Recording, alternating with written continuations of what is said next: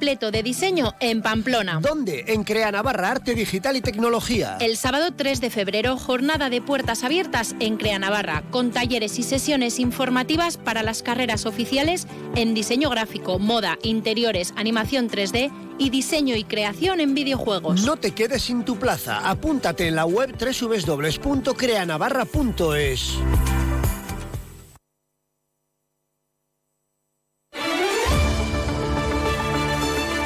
Navarra en la onda. Noticias Mediodía. Jorge Tirapu.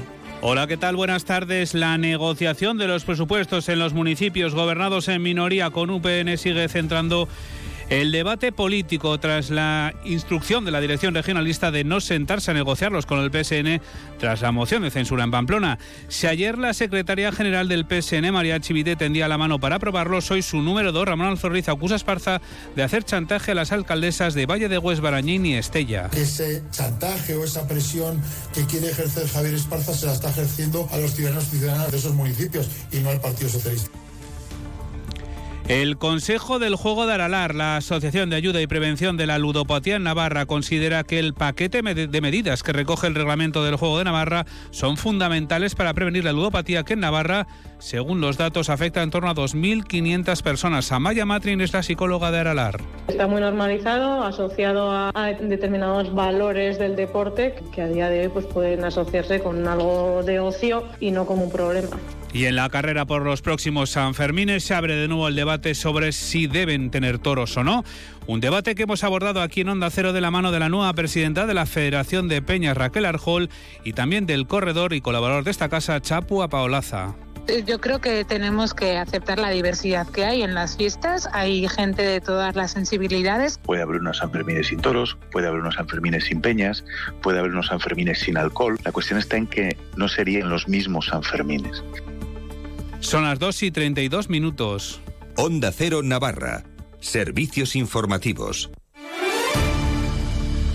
Como les decíamos en portada, la negociación de las cuentas en los municipios gobernados en minoría por UPN sigue centrando a día de hoy el debate político, después además de la instrucción de la dirección de UPN de no sentarse a negociarlos con el Partido Socialista tras la moción de censura del 28 de diciembre en Pamplona, que supuso la caída de Cristina Ibarrola como alcaldesa de la ciudad. Si ayer la secretaria general y presidenta del PSN, la secretaria general del PSN y presidenta del Gobierno de Navarra, María Chivite, tendía la mano para aprobarlos, hoy su número dos, Ramón Alzorriz, ha acusado a Javier Esparza, el presidente regionalista, de hacer chantaje a las alcaldesas del Valle de Hues, Barañain y Estella, Natalia Alonso. El secretario de organización del PSN, Ramón Alzorriz, ha afirmado que ayuntamientos gobernados por UPN sí quieren acordar los presupuestos municipales con los socialistas. Considera que esta presión que ejerce Javier Esparza se la está ejerciendo a los ciudadanos y ciudadanas de esos municipios y no al Partido Socialista. Yo creo que ese chantaje o esa presión que quiere ejercer Javier Esparza se la está ejerciendo a los ciudadanos y ciudadanas de, esos municipios y no al Partido Socialista. El Partido Socialista, sus prioridades son la ciudadanía de sus municipios y para ello va a trabajar de la manera en que se nos deje trabajar, no un cheque en blanco, pero sí un convencimiento de que eh, las necesidades las tenemos que trasladar a las propuestas políticas. Si en el Parlamento las cuentas se aprobarán gracias a Bildu, en el Ayuntamiento de Pamplona los presupuestos presentados por Bildu los votará a favor el Partido Socialista Navarro. Marina Curiel, portavoz en el Ayuntamiento de Pamplona, sostiene, no obstante, que serán exigentes. Desde el PSN estaremos atentos a analizar el proyecto presupuestario desde el rigor, la responsabilidad y el compromiso para incluir proyectos y acuerdos que respondan a los retos y a las necesidades de los pamploneses y de las pamplonesas, que son el protagonista municipal de la gestión municipal. El presidente de Volkswagen Navarra, Michael Hobus, acompañado por parte del equipo directivo de la planta, ha recibido ya una delegación de representantes del Gobierno de Navarra con presencia de los consejeros de Economía, José Luis Arasti, de Cohesión Territorial, Oscar Chivite, y de Industria, Miquel Irujo. En la reunión de ambas delegaciones se han estudiado los asuntos que tienen como objetivo mejorar la competitividad de Volkswagen Navarra y también avanzar en el camino de la electrificación de la fábrica con el objetivo de lanzar los dos vehículos eléctricos en el año 2026. Hay que recordar recordar que será en ese periodo cuando asuma la electrificación de la planta. Y les contamos ahora la polémica generada después de las palabras de ayer en el Parlamento de Navarra pronunciadas por el consejero de Medio Ambiente, José Mari Ayerdi. Guipúzcoa ha acusado ya al gobierno de Navarra de difundir falsedades sobre los residuos de Zubieta recibidos en Artajona. Ayer, como decimos, el consejero, en este caso, de Medio Ambiente del gobierno de Navarra, que es José Mari Ayerdi, anunciaba la clausura de la planta de Artajona, donde se tratan residuos de Guipúzcoa. Las deficiencias detectadas han supuesto que esta instalación se le hubiera modificado su índice de riesgo, pasando a tener una periodicidad de inspección bianual. La instalación ha sido objeto de considerables visitas que han derivado en varias sanciones, varios expedientes sancionadores en los últimos años. Y ya hay respuesta del diputado de Sostenibilidad de la Diputación Foral de Guipúzcoa, José Ignacio Asensio, ha acusado al gabinete navarro, ha dicho que su responsabilidad, que la responsabilidad es del Ejecutivo de Navarra y que esos eh, residuos no son exclusivos de Zubieta. El Gobierno de Navarra es el único responsable de que se dé cumplimiento a la ley y a los artículos citados, así como la revisión de toda la información recibida por parte de COFERT. Si ha habido alguna dejación de funciones, no ha sido ni por parte de la Diputación Foral de Guipúzcoa, ni por parte del Consorcio de Residuos de Guipúzcoa, ni por supuesto por este diputado. Y quiero dejar claro que no se ha recibido ni en el consorcio ni en GHK ninguna comunicación ni de la empresa ni del Gobierno de Navarra. Y el Gobierno de Navarra precisamente hoy ha impulsado un proyecto para garantizar el suministro de agua a varias localidades de la comunidad. Es el caso de Cadreita, Funes, Milagro y Villafranca, que suman algo más de 11.000 habitantes. Amparo López es la consejera portavoz. Se trata de un proyecto que busca garantizar el suministro de agua en las localidades de Cadreita, Funes, Milagro y Villafranca. Suman algo más de 11.000 habitantes. El objetivo es duplicar su capacidad y construir un nuevo depósito de 10.000 metros cúbicos que regule la aportación que se realiza desde Tafalla a las poblaciones incluidas en la Ribera Alta. Presidente de la Cámara de Contos, Ignacio Cabeza del Salvador, ha presentado hoy en el Parlamento el informe del órgano fiscalizador en torno al sector público local. Considera que son necesarias medidas de racionalización en el mapa local mediante el desarrollo de la ley de administración local que prevé crear las comarcas y mancomunidades que hasta el momento no se ha creado. Milagros Bidondo. Desde el punto de vista financiero señala que el sector público local presenta una situación saneada y se han recuperado los principales indicadores a niveles previos a la pandemia. Cabeza del Salvador ha señalado que el 70% de los ayuntamientos navarros tienen menos de 1.000 habitantes, representando apenas el 8% de la población. Esta reducida dimensión implica, dicho, unas consecuencias negativas a su juicio implica unos recursos limitados, lógicamente, y también la carencia de una estructura administrativa que soporte eh, la gestión pública local. Eso se traduce en una dificultad para la prestación de servicios públicos con eficacia y eficiencia en términos generales pues hay dificultad para prestar servicios el Consejo del Juego de Aralar, la Asociación de Ayuda y Prevención de la Ludopatía en Navarra, considera que el paquete de medidas que recoge el reglamento del juego de nuestra comunidad son fundamentales para prevenir la ludopatía. Que en Navarra afecta a unas 2.500 personas, con especial incidencia en los más jóvenes. El Gobierno de Navarra lo aprobará próximamente y desde que se publique en el Boletín Oficial de Navarra se establece un plazo máximo de nueve meses para que se haga efectivo. A juicio de la asociación, las medidas de control de acceso son un escudo protector fundamentalmente para dos grupos muy vulnerables, las personas autoprohibidas, en torno a 725 en nuestra comunidad, y menores de edad. Navarra se sumará, por tanto, así al control de acceso ya activado en otras autonomías. Se va a establecer en todos los locales físicos y en las máquinas de apuestas deportivas que están en la hostelería. Lo que permite es que tanto las personas menores de edad no puedan acceder a jugar, ni las personas que por decisión propia se han registrado en la autoprohibición de Navarra.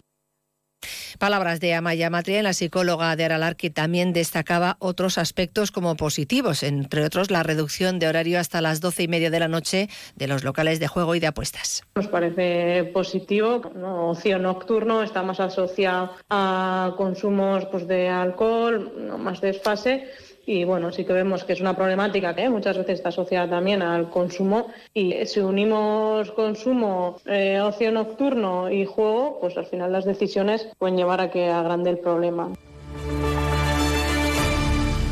La semana pasada conocíamos el nombramiento de Raquel Arjol como nueva presidenta de la Federación de Peñas de Pamplona, un cargo que asume después de que quedara vacante en julio del pasado año. Una de las primeras eh, bueno, reacciones que ha tenido la presidenta de la Federación de Peñas en una de las entrevistas publicadas por Diario de Navarra ha sido la de poner en cuestión la presencia de los toros en las fiestas. Una cuestión, ha dicho, matiza que es de ámbito personal. Lo decía aquí también aquí en más de uno. Esa es completamente mi opinión personal, no trasciende más allá de eso. Pues eh, yo creo que tenemos que aceptar la diversidad que hay en las fiestas. Hay gente de todas las sensibilidades, todas respetables. Y bueno, también dejar claro que la Federación de, Peñas va a seguir trabajando con la Casa de la Misericordia en este caso de debate con, del que también hemos hablado aquí en Onda Cero con el corredor y colaborador de Onda Cero, Chapua Paolaza, en torno a la presencia o no de los toros en los Sanfermines. ¿Puede haber unos Sanfermines sin toros? Puede haber unos Sanfermines sin toros, puede haber unos Sanfermines sin peñas, puede haber unos Sanfermines sin alcohol, puede haber unos Sanfermines en los que no haya demasiada gente para no molestar a los que no les gustan las aglomeraciones, puede haber todas esas cosas. La cuestión está en que no serían los mismos Sanfermines y hoy se ha dado luz verde a la reforma del Paseo Sarasate. Después de años de retrasos y de intentos fallidos, el nuevo equipo de gobierno ha anunciado que va a cometer la reurbanización pendiente del paseo, dando comienzo así a la segunda fase de la amabilización del centro de Pamplona. Se basa en la peatonalización del paseo, dando prioridad al peatón en todo el ámbito y con una urbanización al mismo nivel en plataforma única completa, renaturalizándolo con el aumento del arbolado y revalorizando el simbolismo histórico institucional del eje Palacio-Gobierno de Navarra Monumento a los Fueros y Parlamento de Navarra. Se pronunciaban al respecto el concejal delegado de Desarrollo Sostenible y Proyectos Estratégicos Borja Izaguirre y la portavoz del Grupo Municipal del PSN, Marina Curiel. Como ven, no se trata solo de volver a convertir Sarasate en un punto de encuentro para la ciudadanía en vez de una barrera entre barrios, se trata de que su recuperación sea el inicio de un proyecto más, mucho más ambicioso que sitúe Iruña a la vanguardia de las ciudades verdes y sostenibles. El proyecto del Paseo Sarasate ha sido uno de los fracasos de UPN, tanto en la legislatura del señor Enrique Maya como en la breve legislatura de la señora Ibarrola, debido a su actuación de forma unilateral en contra de la mayoría municipal y presentando un proyecto que no no respondía al principal objetivo de lo que el Paseo Rasate necesita y lo que la ciudadanía demanda.